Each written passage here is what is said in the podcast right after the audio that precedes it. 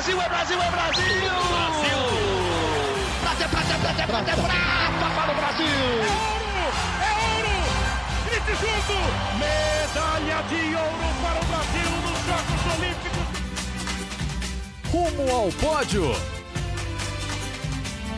Saudações olímpicas! Este é o Rumo ao Pódio, o podcast de esportes olímpicos da Globo. Eu sou Marcel Merguizo, estou novamente em casa, em São Paulo. E agora faltam menos de três meses para o início das Olimpíadas em Tóquio. Faltam apenas 87 dias para a cerimônia de abertura. Então, vou chamar logo de cara ele, Guilherme Costa, para dizer: Gui, está chegando e está ficando cada vez mais quente, né? Exatamente. Fala, Marcel. Bom dia, boa tarde, boa noite para todo mundo ligado no Rumo ao Pódio. Tá chegando e esse fim de semana já teve um climinha de Olimpíada, porque teve competição em quase todas as modalidades. A gente vai falar de resultados no atletismo, natação, levantamento de peso, vela, enfim, vôlei de praia, muita coisa aconteceu essa semana e está esquentando o clima, esquentando o termômetro para os Jogos Olímpicos. Apenas o clima em São Paulo que está esfriando, principalmente nas noites, o que me deixou com um pouquinho de tosse. Calma, não é nada, é só uma tossinha, mas se a voz falhar no meio do podcast, a gente deixa passar, porque a gente também bota no ar os nossos erros aqui. É, Gui, 208 vagas já garantidas para o Brasil em Tóquio. Você me explica essas contas. Teve 18 atletas com, classificados na natação, mas as vagas estão ainda em 208. É, me explica qual que é a conta aí do, do, do COB, do Comitê Olímpico do Brasil, para já dizer quantas são as vagas asseguradas do time Brasil nos Jogos Olímpicos de Tóquio. Então, o Brasil tinha 200 vagas, desde o Bruno Fratos há duas semanas, que tinha feito o índice da natação lá nos Estados Unidos. Aí a gente teve no fim de semana duas vagas novas no atletismo, que a gente vai falar daqui a pouco. Na verdade, foram três vagas novas no atletismo, que a gente vai falar daqui a pouquinho. E a natação, a gente está com 18 atletas classificados, só que desses 18, 12 já estavam, já estavam com vagas, não nominais, mas a gente já tinha 12 vagas na natação por causa dos três revezamentos que estavam classificados. Então, naquele de 200 que a gente tinha, 12 já eram da natação, dos três revezamentos. Então, na verdade, a natação só colocou seis atletas a mais na nossa lista, só que agora pelo menos ficou mais bonita a lista. Ah, porque agora já tem os nomes na lista, não é mais só revezamento, quatro vagas, revezamento, quatro vagas. Então, é, é assim que estamos. Daqui a pouquinho a gente vai falar muito de natação, porque foi. O nome era Seletiva Única de Natação mas a gente tem uns cinco asteriscos ali para indicar quem já está, quem não está, por que, que não está, quem que pode ser. Tem até o Tribunal da Justiça Desportiva por cima disso aí que a gente vai falar daqui a pouquinho. Tem quase uma seletiva de asteriscos ali, dá para montar umas cinco raias ali ver que, que asterisco vai, vai conseguir alguma vaga em, em Tóquio, mas é isso. Assim, eu queria que você explicasse é, essa história das vagas, porque, pô, 18 classificados e mudou de 200 para 208, é isso mesmo. Então, a duzentésima vaga confirmadíssima, então, de Bruno Fratos, que já tinha feito o índice lá nos Estados Unidos, tinham aberto essa brecha para ele nadar as provas lá dos 50 e do 100 livre. Ele fez o índice no 50 livre e ninguém conseguiu bater aqui no Rio, na seletiva que ocorreu semana na semana que passou lá no Maria Lenk, isso mesmo, lá, na, lá no complexo onde foram os Jogos Olímpicos, houve a seletiva olímpica. Nos 50 metros, nenhum dos atletas brasileiros bateu nem a marca do Fratos, nem o índice exigido para estar nas Olimpíadas. Então, Bruno Fratos será nosso representante único nos 50 metros livre. Bruno Fratos muito, muito bem, como dissemos semana passada, um dos nossos candidatos à medalha aqui nos Jogos Olímpicos de Tóquio. Mas vamos falar dessas outras vagas, tantas vagas, e para não ficar sozinho aqui, eu e Guilherme Costa dissertando sobre o que vimos na, na piscina molhada pela chuva também do Maria Lenk, porque toda a piscina é molhada, Marcel Merguizo. É, convidamos Paulo Roberto Conde, que está com milhares de afazeres além de cuidar do pequeno Danilo, e nos mandou um áudio explicando, resumindo um pouco como foi essa seletiva de natação lá no Rio de Janeiro na semana que passou. Paulo Roberto, que é nosso setorista de natação, setorista de amizade e setorista de muitas coisas boas aqui também, diga lá, Paulo. Fala Marcel, fala Gui, um abração para os nossos amigos do Rumo ao Pódio, prazer participar com vocês mais uma vez. Nessa última semana nós tivemos a definição da equipe brasileira de natação para os Jogos Olímpicos de Tóquio. Né? Foi a primeira vez, importante lembrar, que tivemos uma seletiva única, uma única chance para os atletas conquistarem o índice. Não é comum, na verdade, nunca existiu isso. Os atletas costumavam ter um período para obtenção de índice ou pelo menos duas seletivas. Então, essa foi uma, uma implementação bastante nova e desafiadora da Confederação Brasileira para escolher os seus nadadores. E foi meio estranho, porque no meio de uma pandemia não tinha público, os torcedores não podiam acompanhar das arquibancadas e nem os próprios atletas, que é normal que na natação quem esteja competindo vá para a arquibancada torcer pelo companheiro de equipe e tudo mais, dessa vez não teve. O que, que nós vimos nas piscinas? Resultados bem aquém do esperado. Eu diria que poucos nadadores realmente foram para o melhor ali, obtiveram boas marcas. Eu cito Guilherme Costa, o nosso homônimo é, do, do guia aqui. O Guilherme Costa Cachorrão conseguiu três índices individuais, bateu um recorde sul-americano nos 400 metros nado livre. A Ana Marcela Cunha nadou muito bem, porque ela não é geralmente é, de piscina, ela geralmente não compete em piscina, mas competiu e muito bem. A Ana Marcela fez índice para os 1.500 metros livre, mas ela abriu mão né? E quem vai disputar a Olimpíada é a Beatriz Dizotti, novinha, novinha, novinha, 20 anos, nadadora paulistana que compete pelo Minas e conseguiu fazer a melhor marca nos 1.500 metros nado livre feminino, com direito a recorde brasileiro. E a Bettina Lorscheiter, que foi a terceira colocada na prova, herdou a vaga da Ana Marcela e também se classificou para a Olimpíada. Mas aí tem um asterisco, porque a Viviane Jungblut, que é em tese a melhor nadadora de fundo brasileira em piscina, a Vivi não pôde participar porque está se recuperando da Covid. Então ela vai ter uma chance, assim como alguns outros poucos atletas, de fazer uma tomada de tempo no dia 12 de junho. E é bem provável que a Vivi consiga é, essa vaga nos 1.500, talvez até mesmo nos 800.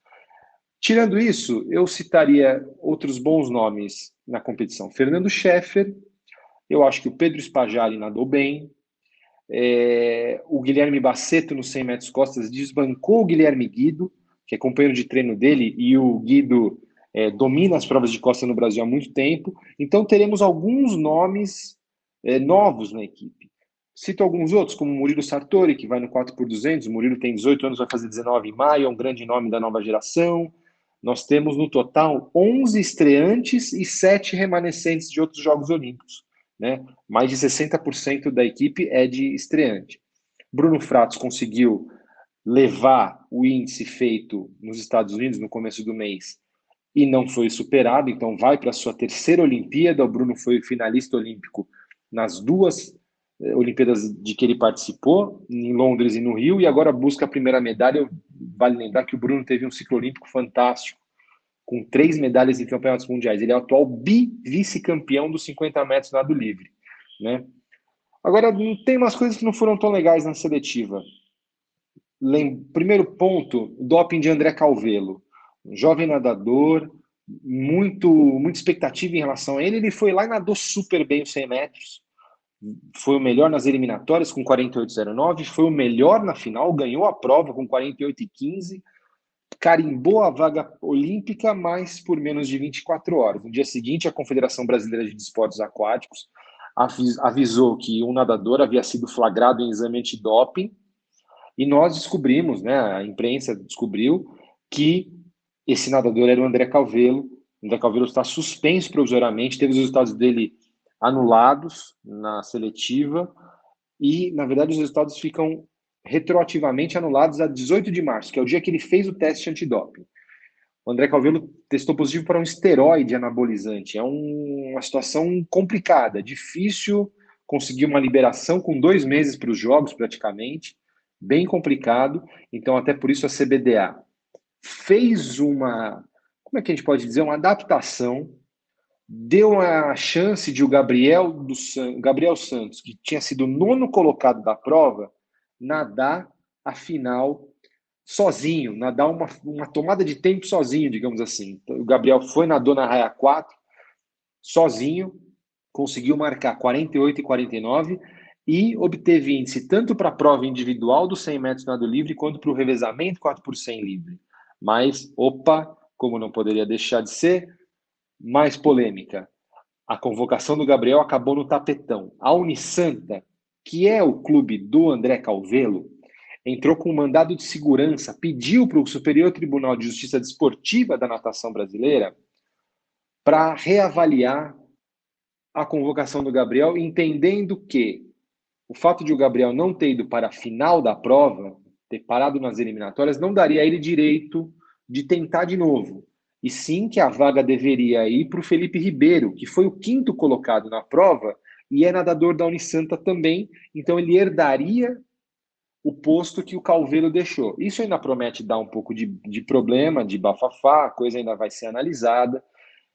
Posso dizer o que, que eu acho que vai acabar acontecendo? Eu acho que vai acabar indo o Gabriel e o Felipe Ribeiro, até porque no, no planejamento inicial a natação brasileira contava de, de ter cinco nadadores no revezamento, quatro por cem nado livre. Então acho que vai acabar acontecendo. E se não acontecer, aí olha, o tapetão vai, vai, vai guardar momentos delicados aí para fechar essa delegação brasileira. O Brasil tem no momento 18 atletas classificados. É bem provável, é muito provável, quase certeza que esse número vai aumentar. Por quê? Porque tem os revezamentos que não conseguiram vagas diretas entre os oito finalistas do Mundial de 2019, o último mundial, último mundial do ciclo olímpico. E esses revezamentos precisam o quê? Se classificar pelo ranking. Os rankings vão ser fechados apenas em junho. Dia 31 de maio passa a régua ali e a FINA anuncia os revezamentos classificados em junho. O Brasil deve ter mais um ou dois revezamentos classificados por isso. E muita gente vai para Tóquio basicamente pelo revezamento. Então essa lista deve crescer. Eu desconfio que o Brasil vai ter 23, 24 nadadores no final das contas, mas os nadadores que na tomada de tempo que fizerem em 12 de junho conseguirem o índice são poucos. Mas, enfim. É, as expectativas em relação à natação brasileira em Tóquio são modestas. Nós temos um grande, um grande cotado à medalha, que é o Bruno Fratos, que vem de um ciclo olímpico muito, muito forte. E nós corremos por fora em algumas provas. Correr por fora não é demérito para ninguém. É que hoje o Brasil realmente está com tempos que estão um pouquinho longe dos ponteiros ali. Eu cito 4 por 100 revezamento 4 por 100 masculino e o 4 por 200 metros nado livre masculino. Mas a Olimpíada já provou que é palco de surpresas para o Brasil mesmo, claro, para os outros. Então a gente não tem muito como saber como vai ficar essa conta final, mas a gente espera que o Brasil não repita o zero na piscina que teve no Rio 2016, porque é impressionante, né? A natação brasileira não tem tantas medalhas olímpicas assim, são 13 nas piscinas e uma em maratona aquática, mas o Brasil não fica duas medalhas seguidas sem pódio, duas Olimpíadas seguidas sem pódio, melhor dizendo, com perdão de, do erro, amigos, desde Munique 72, Montreal 76. Desde então, foi medalha em Moscou, medalha em Los Angeles, passou em branco em Seul, mas medalhou em Barcelona, medalhou em Atlanta, medalhou em Sydney, passou em branco em Atenas, mas medalhou em Pequim e em Londres. Aí agora passamos em branco no Rio. Vamos tentar saber qual que vai ser nosso futuro em 2020 e 2021 em Tóquio. E eu queria até saber para vocês, saber de vocês, Gui e Marcel, como que vocês acham que vai ser o desempenho do brasileiro na natação em Tóquio? Um abraço, sempre um prazer e volta em breve. Saudações olímpicas, amigos. Boa, boa, Pauleta. Saudade do amigo por aqui também, mais perto. Saudade do amigo aqui no podcast. Então, muito bom ouvi-lo. Muito obrigado. É, eu vou deixar, já vou passar a pergunta para o Gui. O, Paulo termina a, o áudio dele, Gui, falando quem a gente acha que vai ganhar medalha em Tóquio, como vai ser a natação. Acho que a gente falou bastante disso semana passada, mas agora com os nomes já definidos, principalmente no 4%, que eu acho que é a maior polêmica que a gente vai tratar aqui hoje. É, o Brasil continua candidato ali único com Bruno Fratos numa prova individual, também candidato no 4% livre ali com revezamento masculino e Ana Marcela Cunha na maratona aquática, é mais ou menos por aí. Mudou alguma coisa com essa seletiva, Gui? Olha, sinceramente, acho que não. As chances de medalha do Brasil na natação, as principais, continuam Bruno Fratos no 50 metros livre e a Ana Marcela na maratona aquática, né, a prova de 10 km São as duas grandes chances de medalha do Brasil. O 4 por 100 livre está naquela lista dos candidatos. É, muito provavelmente, se tudo acontecer é, como o projetado pelas principais potências, Estados Unidos, Rússia, talvez Austrália e Grã-Bretanha sejam os favoritos do 4 por 100 e o Brasil fique naquele grupo dos candidatos, que não é exatamente favorito. Então, favorito mesmo a gente tem o Bruno Fratos e esse nosso o, e a Ana Marcela. O 4 por 100 está entre os candidatos. A seletiva de natação, acho que assim, foi boa em alguns aspectos e nem tão boas em outros. A gente ficou empolgado com alguns tempos que a gente não esperava, tipo do Guilherme Costa nas provas de fundo, que é o meu xará. É, é, tivemos outros bo, outras boas marcas, Guilherme Baceto no 100 costas, um 4 por 200 que dá para sonhar com uma final, e se eles conseguirem encaixar tudo direitinho, dá até para pensar numa medalha, mas enfim, essa foi. O Paulo resumiu muito bem aí como foi a seletiva de natação. Acho que no fim, acho que o Bruno Fratos a grande chance de medalha do Brasil mesmo na piscina e a Ana Marcela nas águas abertas. Agora, acho que vale falar também do 4 por 100. Há uma pequena confusão que teve lá. pequena, pequena porque não é você, né? o André Calvelo, que venceu a prova do 100 livre, teve um caso de doping, estourou um caso de doping dele durante a seletiva. Mas a amostra colhida foi em março, o resultado que demorou um mês para sair.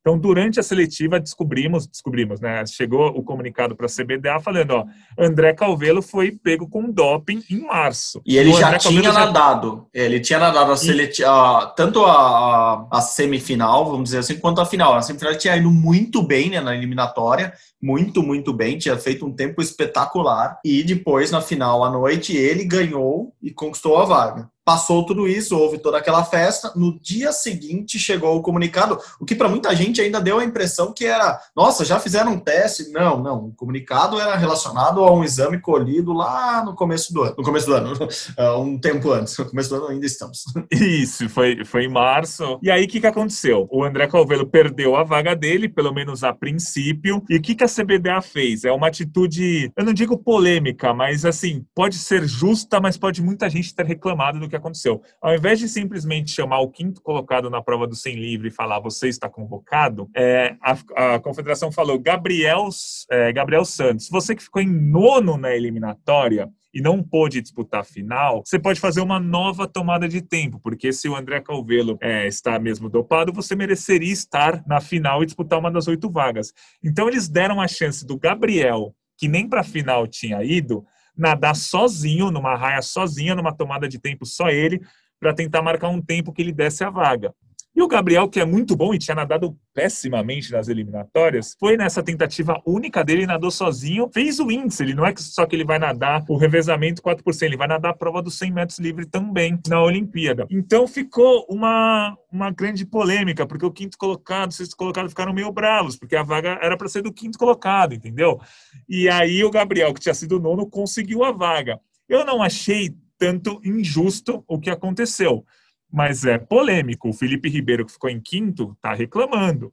Tanto que agora essa vaga, suposta vaga aí que vai sobrar por causa do doping do Calvelo, tá no STJD, o Superior Tribunal de Justiça Desportiva contestou a convocação do Gabriel. E aí então tá, tá no, na parte jurídica quem que vai para a Olimpíada, o Gabriel Santos, que nadou sozinho depois de não ter ido para a final, ou o Felipe Ribeiro que ficou em quinto lugar na prova mesmo que aconteceu. Então tem essa polêmica do 100 do revezamento que ainda vai dar muito que se, o que falar. E o molho nisso assim, tudo, o molho nisso lá. tudo, né, Gui, que o Calvelo, André Calvelo, que, que tinha sido melhor tanto nas eliminatórias quanto na final, se classificou com índice em primeiro, então ia nadar tanto o revezamento quanto a prova individual ele é da Unisanta. E o Felipe Ribeiro, que foi o quinto colocado, que agora está reclamando por essa vaga que teria aberto, também é da Unisanta. Tanto que quem entra no STJD, quem reclama a vaga, quem reclama o que aconteceu, é, como que a CBDA resolveu o assunto, é a Unisanta, não foi o Felipe que entrou com uma ação pessoal lá. Enfim, a Unisanta, o clube, coincidentemente dos dois, do, do André, que acabou retirado por doping, quanto o Felipe, que acabou sendo o prejudicado nessa história, porque ele perde a vaga automática que deveria ser dele é, com a eliminação, é, é, a Unisanta, que é, que é uma universidade, a Universidade de Santa Cecília, lá de Santos, que tem uma, uma tradição já grande na natação, tem uma piscina muito boa lá dentro da universidade, enfim, a Unisanta reclama essa vaga, então a polêmica por trás de tudo é graças a essa ação da Unisanta, é, dizendo que o que aconteceu foi inválido e, em contrapartida, os quatro nadadores que se classificam no 4 por 100 são todos do Clube Pinheiros, é, Clube Pinheiros, Esporte Clube Pinheiros aqui de São Paulo, os quatro nadam aqui, e sob o comando, é, inclusive, do, do, técnico que deve ser o, o head coach do, do, do, Brasil na Olimpíada. Então, é, eu imagino que nos bastidores isso tudo deva, deva estar ainda mais inflamado, porque no final ficam os nadadores do, do Pinheiro, saem os dois da Unisanta. É, o próprio Bruno Fratos veio nas redes sociais fazer críticas enormes ao, ao, ao doping do, do Calvelo e, em complemento a isso, dizendo que os quatro classificados hoje são os quatro melhores do Brasil e a maior chance de, de um resultado positivo em Tóquio é com esses quatro nadadores. Então, é, o, Fratos, inclusive, que pode ser o reserva desse, desse, time, né? Como ele já tem a vaga garantida nos 50 metros livre, ele já está convocado, já está na seleção de Tóquio, ele pode ser um, um, nadador a fazer, por exemplo, uma das eliminatórias do 4 por 100. Enfim, é, sabe, teremos novidade, do, saberemos dos próximos capítulos. Você que é tão bom em novelas, é, nos próximos dias, né? espero que seja nos próximos dias, que não dure semanas, né? É, o, o, pior é que no fim vai acabar durando semanas, porque além disso tudo do caso do, de doping e tal, quem estava com coronavírus durante essa semana da seletiva vai poder ter uma, uma espécie de repescagem, vai nadar no dia 12 de junho uma tomada de tempo para ver se pode ir para a Olimpíada ou não. O caso mais emblemático desses é a Viviane Jungblum, que ela era recordista sul-americana, recordista brasileira dos 1.500 metros livre. A gente teve três atletas fazendo índice para essa prova na Olimpíada. Então a Vivi pode fazer o índice e tirar gente que fez o índice nessa seletiva que a gente teve agora. Então tem muitos asteriscos essa tal de seletiva única da natação brasileira. Tem o asterisco que o Bruno Fratos nadou nos Estados Unidos, tem o asterisco do caso de doping no Calveiro, tem o asterisco do Gabriel que nadou mesmo sendo nono. Tem um asterisco da, principalmente da Vivi, que vai poder nadar no dia 12 de junho e tentar o índice olímpico nos 1.500 metros. E tem um asterisco dos revezamentos femininos, os três revezamentos femininos mais o revezamento misto. São quatro, são sete revezamentos na Olimpíada. Três o Brasil já está 100% garantido. São os masculinos, 4 por 100 livre, 4 por 200 livre e 4 por 100 medley. Aí tem uma espécie de repescagem. No ranking mundial, os quatro melhores colocados, entre os que ainda não estão classificados, se classificam para a Olimpíada. Então, o Brasil fez uma série de tomadas de tempo nessa seletiva. Juntou as quatro melhores e fizeram a tomada de tempo. E aí, o Brasil, no 4 por 100 livre, no 4 por 200 livre, está muito perto dessa vaga. O Brasil tem segundo e são quatro vagas. E, e faltam aí um pouco mais de um mês para fechar esse ranking. É muito provável que o 4 por 100 livre feminino e o 4 por 200 livre feminino se classifiquem para a Olimpíada. O 4 por 100 medley misto também deve se classificar, também está em segundo. E o 4 por 100 medley feminino está em sexto, está praticamente fora. Só, esse 4 por 100 medley do Brasil só vai se classificar se a gente tiver alguma desistência de alguma equipe que supostamente está classificada. O que pode acontecer, isso costuma acontecer. Tem países que não fazem questão de levar quantidade de atletas. Então, se eles sabem que o revezamento vai ficar em 13 terceiro, eles nem levam. E aí o Brasil pode ir herdando algumas vagas. Então, por isso são muitos asteriscos por enquanto. O Brasil com 18 classificados pode ter uma mudança com a Vivi, pode ter uma mudança com a STJD e pode ter um aumento grande da equipe com os revezamentos femininos. Perfeito, perfeito. Quando eu brinquei com a chuva lá e depois a gente veio falar dessa chuva de asteriscos, é porque choveu mesmo e, e, alguns nadadores reclamaram da chuva e do frio. Incrivelmente, fez frio no Rio de Janeiro e foi bem na semana da seletiva.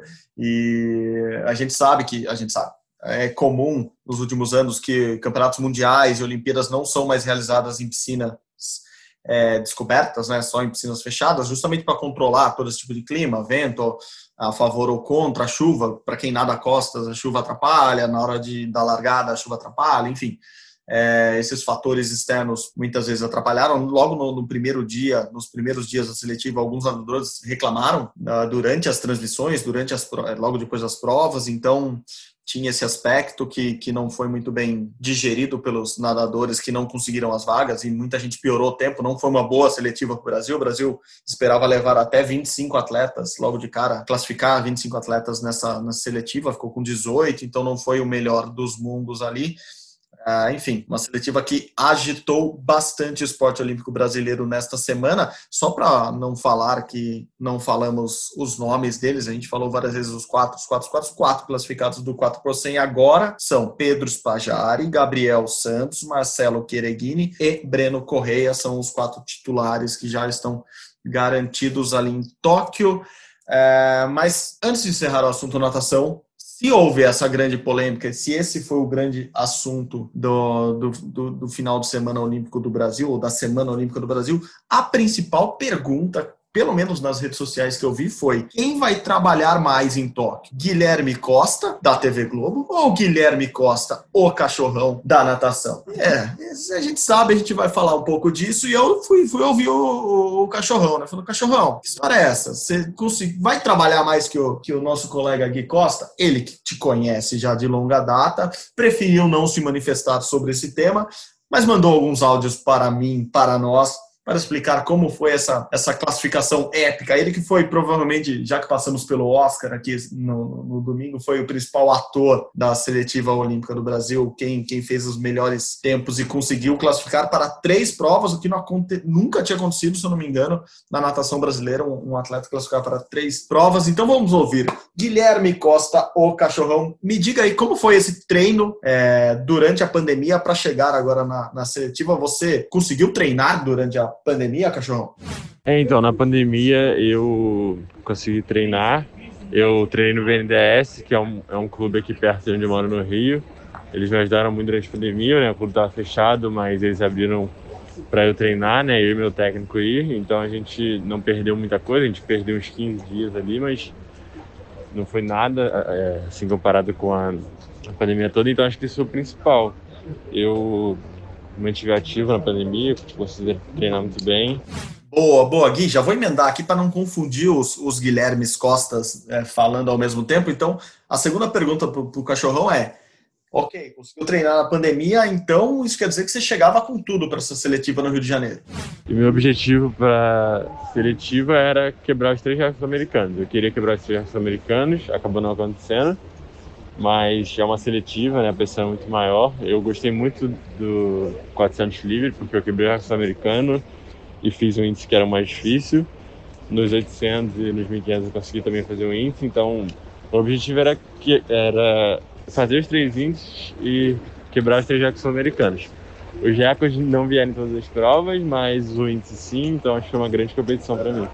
Boa, boa. Emendamos então na terceira pergunta, já que ele se classificou para três provas. Cachorrão, lá em Tóquio, é, como você vai conciliar tudo isso? Como vai, vai, vai conciliar as três provas? Você que, inclusive, estava tava programando nadar na maratona aquática, tentar tempo na maratona aquática, vai tentar, não vai, já desistiu? Como que vai ser em Tóquio? Eu vou nadar três sim em Tóquio, né? Eu tinha 10K também na maratona, mas eu acabei tirando. É, eu vou nadar as três, acho que dá para nadar bem as três, porque tem um bom intervalo entre cada prova. Mas o foco maior ali é no 400 e 800, que é onde eu vejo que eu tenho mais chances. E como o 1500 é no último dia, então não vai atrapalhar em nada as outras provas. E vai ser uma maratona, né? Vai ser bem difícil ali, mas eu acho que eu vou lidar tranquilo com isso. Eu vou treinar muito para eu chegar muito bem lá e não faltar treino, para eu nadar todas as provas muito bem, muito fortes.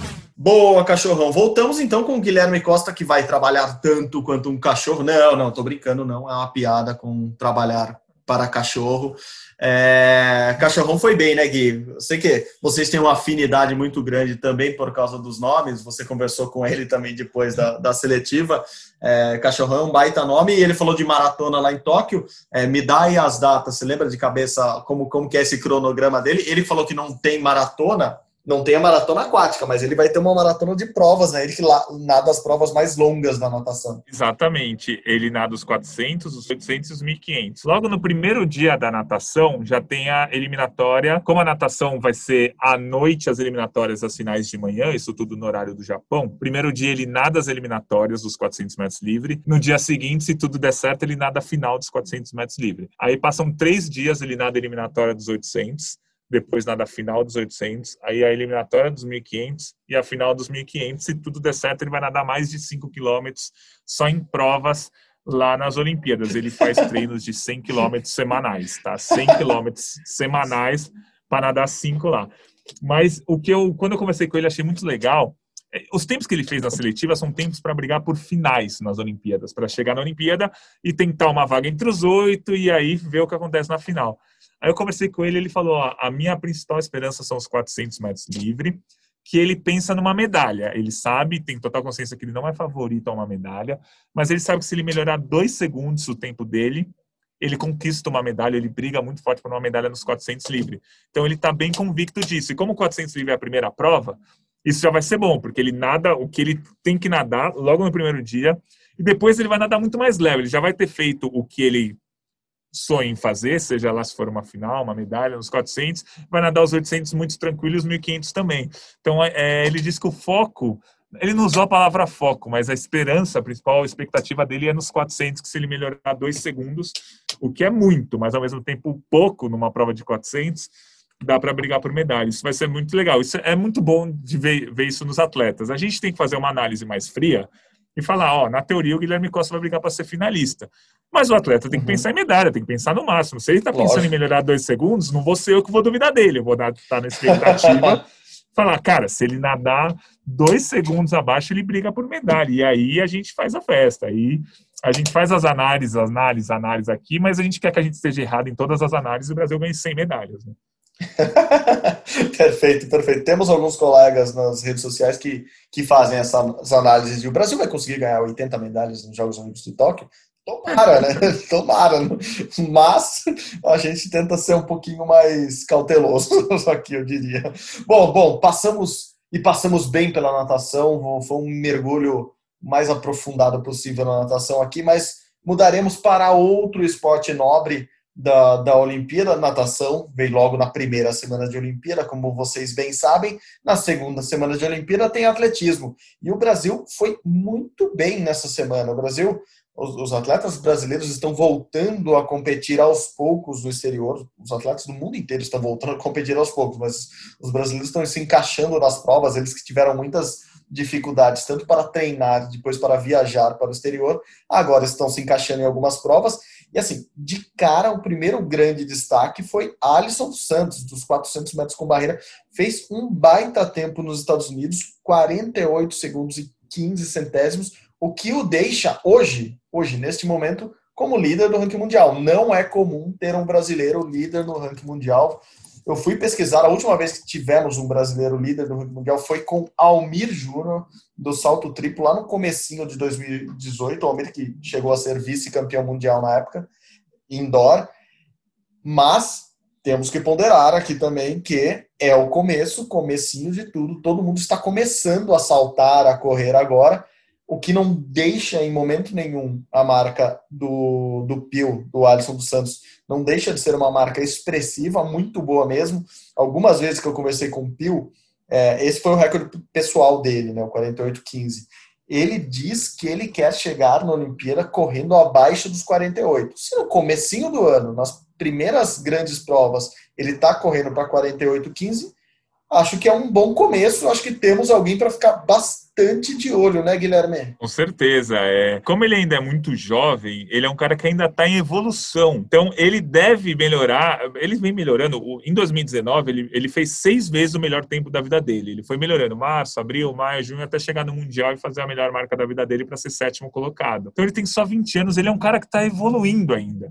Então, a gente vendo no que eles chamam de treinamento de base, mais ou menos, ele ainda não está no pico da, do, do ano dele, mesmo assim, ele já fez 48,15 ele melhorou 13 centésimos da melhor marca da vida dele. É um tempo que, como você disse, lidera o ranking mundial desse ano.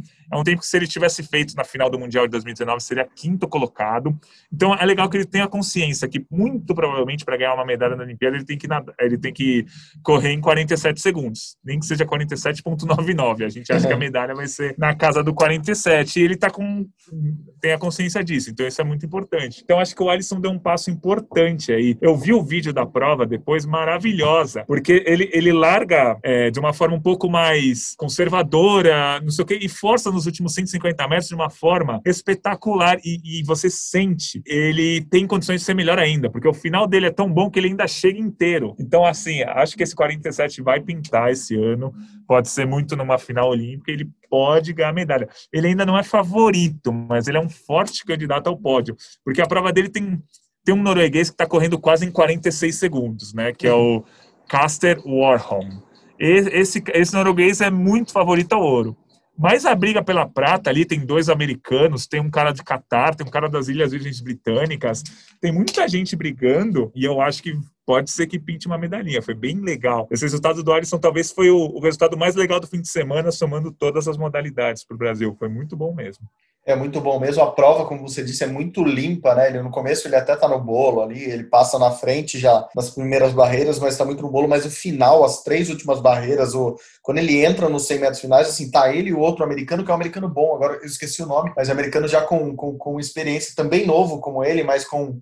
É, é um, é um dos americanos fortes que devem brigar por, por vaga, não? Por vaga, digo, ele briga com os americanos ali é, já no, nos 400 com barreira. O Alisson, isso que eu estava tentando lembrar, o Alisson tem só 20 anos, ele vai fazer 21 nas Olimpíadas, um pouquinho antes das Olimpíadas. Então, é um cara muito novo ainda numa prova que, que obviamente, ele pode ter muito, muito tempo pela frente ainda, além de ser um cara muito gente boa. Então, ficamos felizes demais com o resultado do Alisson, que agora lidera o ranking mundial.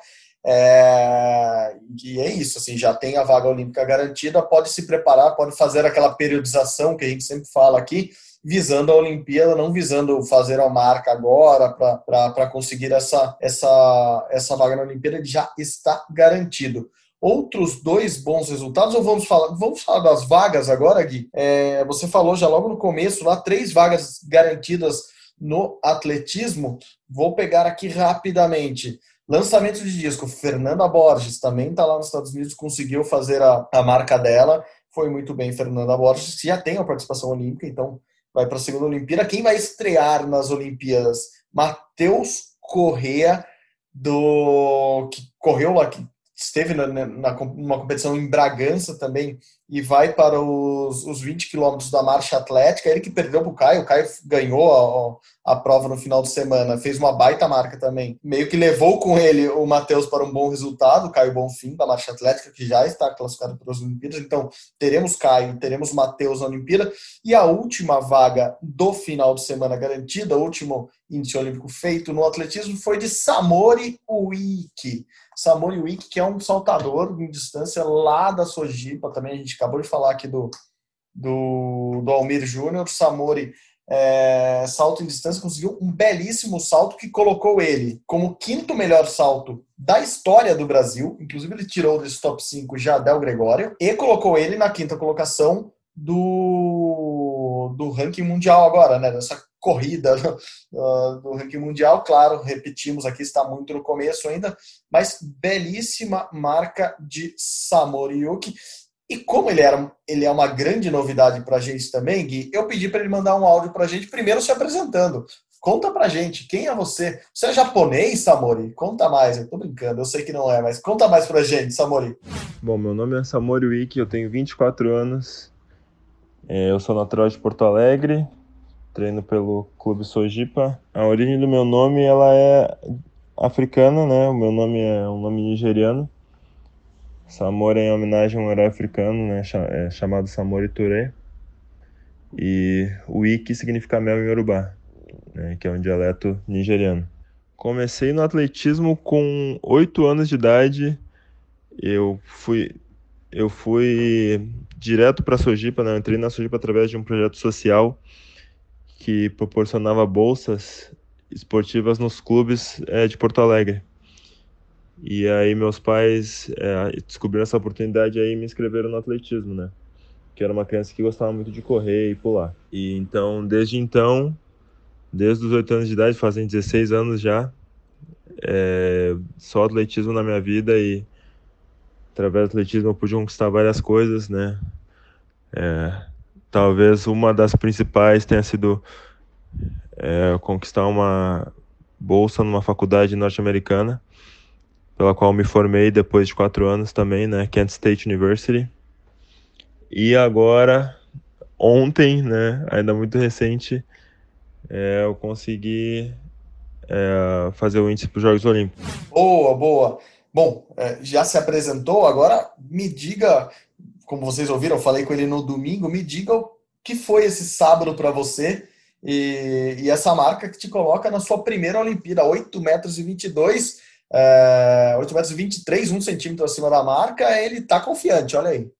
Essa marca significa todo, todo, todos os anos de trabalho, né, todo o planejamento da temporada, todo o trabalho da temporada que eu, minha comissão técnica fizemos, né, o meu treinador Arataca, né, nosso assistente Fabrício Romero, meu parceiro de, de, de treino, Almir Júnior, que já está classificado para os jogos, é, a gente a gente veio muito muito focado essa temporada para fazer esse índice.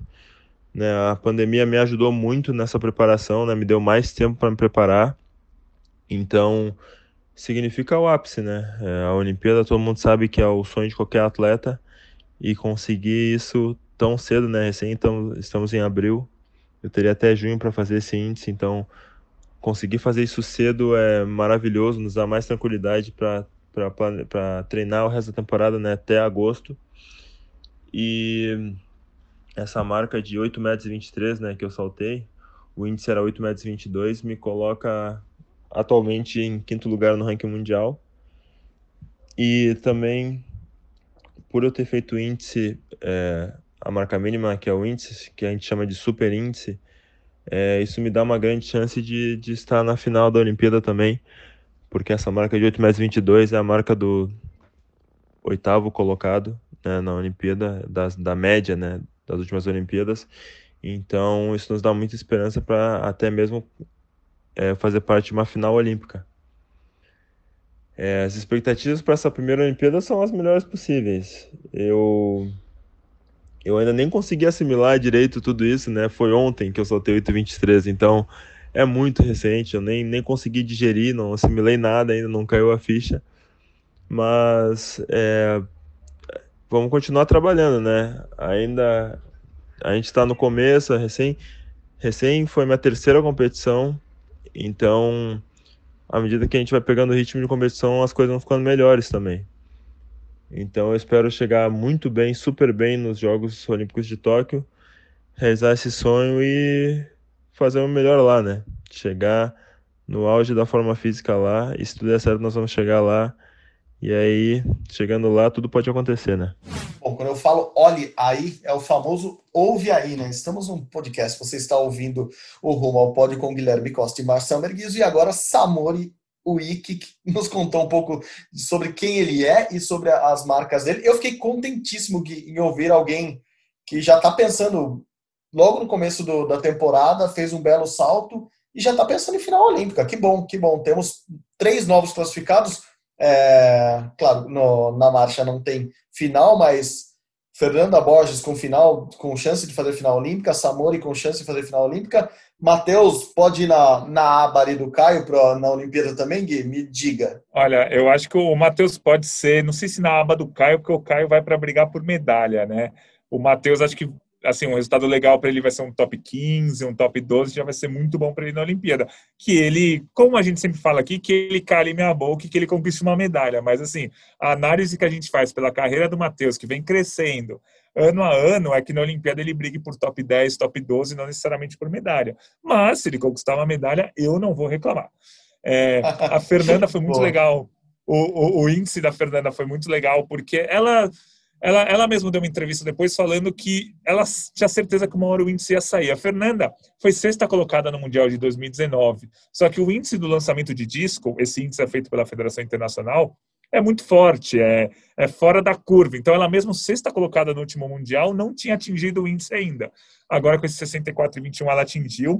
A Fernanda é uma, é uma atleta que ela vai brigar por medalha. Ela também não é favorita, mas ela vai brigar. Ela está sempre ali em sexto, sétimo, mas ela lançou 64 e 21. Se ela lançar 66, 67 na Olimpíada, ela ganha uma medalha. Então, ela pode dar esse pulo aí em três meses, aumentar a força dela e chegar numa medalha, mas ela não é ainda uma, uma favorita. E o Samori foi muito legal, 8,23 no salto em distância, se ele faz isso na Olimpíada, ele vai para a final com certeza. Então, muito bom ver esses três atletas classificados no, no atletismo. Foi legal ver também, na mesma prova que o Matheus conseguiu o índice, foi o Caio A, a marcha atlética é, tem essa diferença. Tem a marcha atlética 20 km e a marcha atlética 20 mil metros. Matematicamente é a mesma coisa, né? 20 km são mil metros. Óbvio, são 20 mil metros, claro. Só que quando você corre numa pista de atletismo, que é aquela que você dá, tem 400 metros, então, portanto, você dá 50 voltas para completar os 20 quilômetros, eles chamam de marcha 20 mil metros, que você fez na pista. Vale o índice, valeu o índice. O, o Matheus fez o índice olímpico, é, desse jeito, correndo na pista. E o Caio venceu a prova que o Matheus fez o índice olímpico. O Caio fez uma hora e vinte. Para um, um tempo em pista, que geralmente são mais lentos do que o tempo no circuito mesmo, é uma ótima marca, uma hora e vinte. Acho que o Caio está melhorando bastante e pode brigar por uma medalha lá na Olimpíada. E só para completar os resultados do atletismo, a gente teve o Felipe Bardi correndo 100 metros rasos nos Estados Unidos em 10 segundos e 2 centésimos. Seria a melhor marca da carreira dele, mas o tempo em si não valeu, porque teve muito vento, né? O vento estava 2,9 metros por segundo a favor, então o tempo não foi computado. Foi uma prova muito legal, 10,02, mesmo com vento, é uma marca muito boa, mas ele não vai poder colocar essa marca no currículo dele, porque o vento estava estava muito muito forte. E foi um, você falou do Almir agora há pouco, o Almir ganhou um torneio em Bragança Paulista, aqui, aqui no estado de São Paulo, no salto triplo, saltou 17,03. 17,03 não é exatamente uma marca para brigar por medalha, é uma marca para brigar por final olímpica. Mas ele fez um salto, que ele diz que foi na casa do 17,40, 17,50, que foi invalidado, né? Porque ele queimou, foi certamente invalidado. Mas se, deu para ver, segundo o que ele disse, que ele saltou 17,50. Ele queimou, mas o salto dele foi 17,50. Se ele acerta a passada, ele faz 17,50 e 17,50 começa a entrar na briga por uma medalha também. Então a gente tem a gente tem falado há muito tempo dos atletas do atletismo do Brasil, tem muita gente brigando por medalha. Infelizmente, ao que tudo indica, ninguém vai chegar favorito a uma medalha. Mas quando você chega com 10 chances de medalha, listando rapidamente, 4%, a Alain Romani no arremesso do peso, a Érica na marcha, o Caio na marcha, o Alisson nos 400 com barreira, a Fernanda e a Andressa no disco, é, o Thiago Braz no salto com vara, a Núbia no salto triplo, o Almir no salto triplo, a gente, o 4% feminino, a gente chega numa gama de 10 chances de medalha nenhum é favorito, mas muitos, muitos são candidatos, então vai ser legal ver o atletismo nas Olimpíadas de Tóquio. Boa, boa. E você falou do Almir, a gente falou de marca do, do Alisson Pio, que ele quer baixar dos 48 segundos, o Almir quer saltar mais de 18 metros, e daí é para medalha mesmo.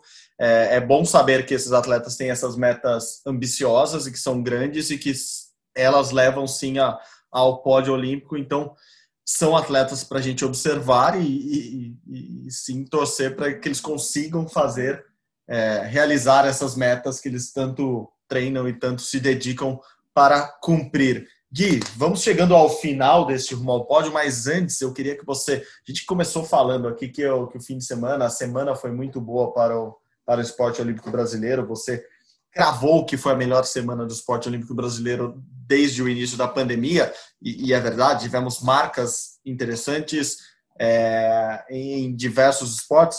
Ah, eu queria fazer um jogo rápido com você aqui, uma espécie de termômetro olímpico atualizado, o termômetro olímpico que você atualiza sempre lá no seu blog no ge Globo, é, com essas marcas no final de semana. Vamos lá? Preparado? 3, 2, 1. Robert Scheid. Robert Scheid foi bem, né? Vice-campeão. Isso, teve um torneio em Portugal em que os principais atletas do mundo estavam lá e ele ficou com a medalha de prata. Só não estavam lá os atletas da Austrália e Nova Zelândia, que são países ainda que os principais atletas não estão saindo para competir por causa do coronavírus. Afinal, a Austrália e Nova Zelândia estão com uma inveja danada deles. Nova Zelândia teve um show esse fim de semana com 50 mil pessoas, mas eles estão fechados lá. Praticamente ninguém entra, ninguém sai, então os atletas pouco têm competindo fora. Por isso, voltando à vela, tivemos uma competição em Portugal com todos os melhores do mundo, menos o australiano e o neozelandês, que são muito bons. Mas o Robert Scheid ficou em segundo, só para você ter uma ideia. O líder do ranking mundial foi quarto, o atual vice-campeão olímpico foi quinto, o campeão mundial de 2018 foi 18. Tudo isso na competição que o Scheid foi prata. Então dá, dá para dá ficar feliz com esse resultado do Scheid. Maravilha, maravilha. Passamos para o nome que você sempre fala aqui, sempre fala aqui Marlon Zanotelli foi, foi bem com o seu cavalinho lá saltando, né, Gui? Exatamente. No hipismo, O Marlon foi prata num torneio na Holanda, em San Hertogenbosch, na Holanda. Ficou com a medalha de prata numa competição que envolveu os melhores cavaleiros do mundo. E de, de quebra ele ganhou 140 mil euros, ou seja, mais de 900 mil reais, entre aspas, só pelo resultado da, da medalha de prata, que foi um baita resultado. A gente lembra que esse dinheiro todo não fica com ele, né? Os proprietários dos cavalos ficam com uma parte, é, ele divide bem ali, mas ele deve ter ganho uma boa grana desse total aí. Marlon Zanotelli é um bom nome do hipismo, ele é o melhor atleta do Brasil atualmente na modalidade.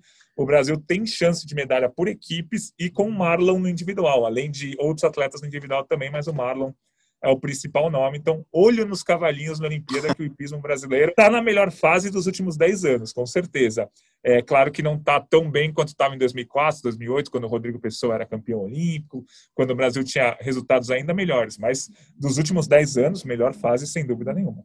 Alô, alô, Tadeu Schmidt e os Cavalinhos do Fantástico. Olha o quanto os caras estão ganhando por final de semana. Vamos aí, vamos, vamos lá no RH. Vamos bater na porta lá pedir aumento. Eu tô, tô rindo para não chorar, com a grana que os caras estão ganhando e da inveja anterior do, do da Oceania inteira lá, da, da, Austrália, da Nova Zelândia, do show, Sim. dos campeonatos esportivos. Eu tô, vai, vai ser meio depressivo esse final de podcast aqui, porque eu não sei se eu me recupero dessas, dessas informações tão, tão que, que, acalentam o coração enquanto a gente aqui está sofrendo ainda no Brasil. Bom, mas ficando nos cavalinhos, não os do Fantástico, mas os do hipismo, João Vitor Oliva famoso o filho da Hortência foi bem também, né, Gui? Isso, ele fez um índice numa prova no hipismo adestramento, né? O Marlon hipismo saltos. Sim. O, o, o João Vitor é hipismo adestramento, ele é filho, filho da Hortência, ele fez o segundo índice olímpico dele para a Olimpíada. Então ele está credenciado a disputar a Olimpíada. O Brasil tem direito a uma vaga no hipismo adestramento. A confederação que vai escolher qual vai ser o convocado, muito provavelmente vai ser o João, porque ele vem sendo realmente o melhor atleta brasileiro nos, nos últimos anos. É muito provável que ele seja convocado, mas ainda não é oficial.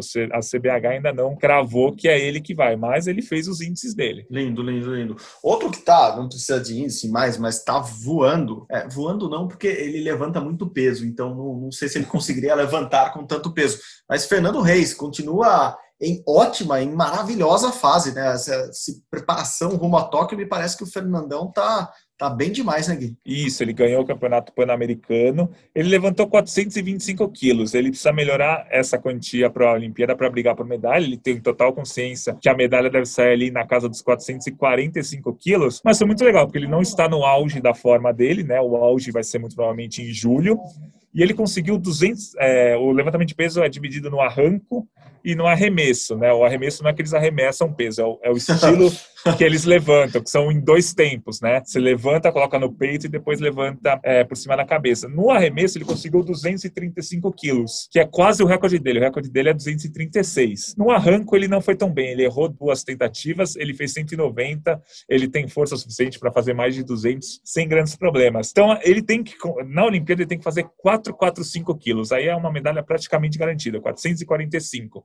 Ele fez no PAN 425, mas não é o auge do ano dele, então ele tem totais condições de chegar na Olimpíada e fazer é, a marca que lhe dá uma medalha, lhe daria uma medalha, seria a primeira da história do Brasil no levantamento de peso. Tá perto, viu? O Fernando é bem um candidato fortíssimo à medalha. Se ele arremessasse tudo isso, ele iria para o atletismo e, além de, de tudo, bateria alguns recordes ali, porque a, a, bola, o peso do atletismo pesa bem menos do que ele arranca no, no, nesse levantamento dele. É, mais um esporte que a gente presta pouca atenção, mas o Brasil vem se desenvolvendo nos últimos anos e tem o seu principal atleta, um jovem é, que, que, que, vem dos últimos ciclos olímpicos. Igor Coelho, no badminton, também teve um final de semana bom, e ele que não tinha começado tão bem, depois um período ruim, né, de contusões, ficou um tempasso afastado sem competir, o Igor foi bem, né? Isso, ele foi vice-campeão num torneio do Peru, perdeu para um canadense na final. Um canadense que o Igor tem problemas, mas costuma vencer, né? O Igor é o atual campeão dos Jogos Pan-Americanos, por um exemplo, mas ele ficou com vice-campeonato, é importante pontos para o ranking de classificação olímpica. O Igor está praticamente classificado, é muito difícil ele perder essa vaga, mas é um campeonato para ele levantar a moral. Ele vinha de três derrotas seguidas em estreias de torneios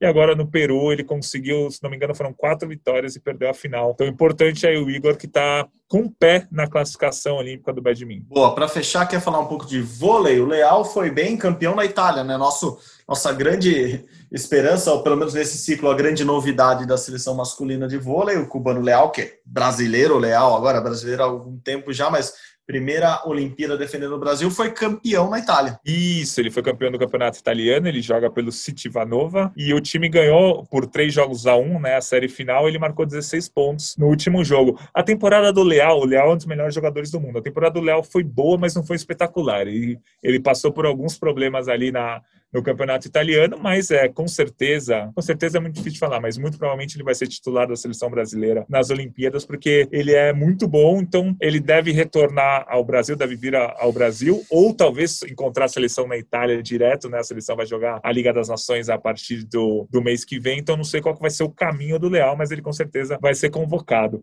Para terminar, acho que vale falar do vôlei de praia também. Tá Sim. rolando uma etapa, a gente está gravando na segunda-feira, não foi a final ainda, mas está rolando a etapa etapa da bolha de Cancún, lá do circuito mundial. A Agatha e a Duda estão na decisão do feminino, vão jogar hoje, segunda-feira. Quando você estiver ouvindo, você já vai saber o resultado. Entra lá, globesport.com.br de praia, para ver quanto foi. Mas a Agatha e a Duda na final, um ótimo resultado.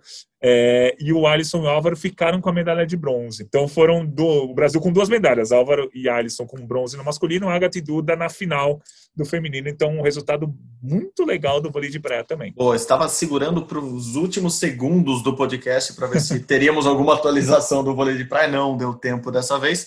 Mas é isso, já temos um bom resultado, sabendo que elas estão na final e sabendo que elas jogaram bem de novo. A Agatha e Duda pintam sim como, dentre as quatro duplas do vôlei de praia, a mais, a com mais chances, aparentemente, neste momento, de subir ao pódio em Tóquio e não deve ser nada.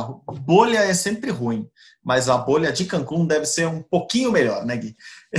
Eu acho que não deve ser tão ruim assim. Mas como estamos no meio de uma pandemia ainda, tudo é ruim, tudo é ruim. Enquanto todos nós estiverem bem, nada, nada vai ser satisfatório. Bom, para fechar, e como hoje é muito rápido mesmo esse finalzinho, pergunta importante: vai ter Olimpíada, Gui? Vai, é o que tudo indica, vai, porque ó, agora já faltam menos de 90 dias, e por mais que muita gente fique se perguntando se vai ter Olimpíada ou não, nada indica que não vai ter. Assim, o governo japonês já está trabalhando com, com a Olimpíada sendo realizada o comitê organizador também, o comitê olímpico também. Então, eu acho que já passou aquela margem do tipo, eles não vão cancelar uma Olimpíada há 90 dias, se fosse para cancelar uma Olimpíada, que eles tivessem cancelado no começo do ano ou há um mês. Agora, faltando 90 dias, acho que eles não cancelam mais, mas é sempre bom falar. O campeonato de saltos fundamentais que vai ser realizado lá já vai ser realizado em Barcelona, né? Aquele pré-olímpico, não vai ser mais em Tóquio, isso é importante falar.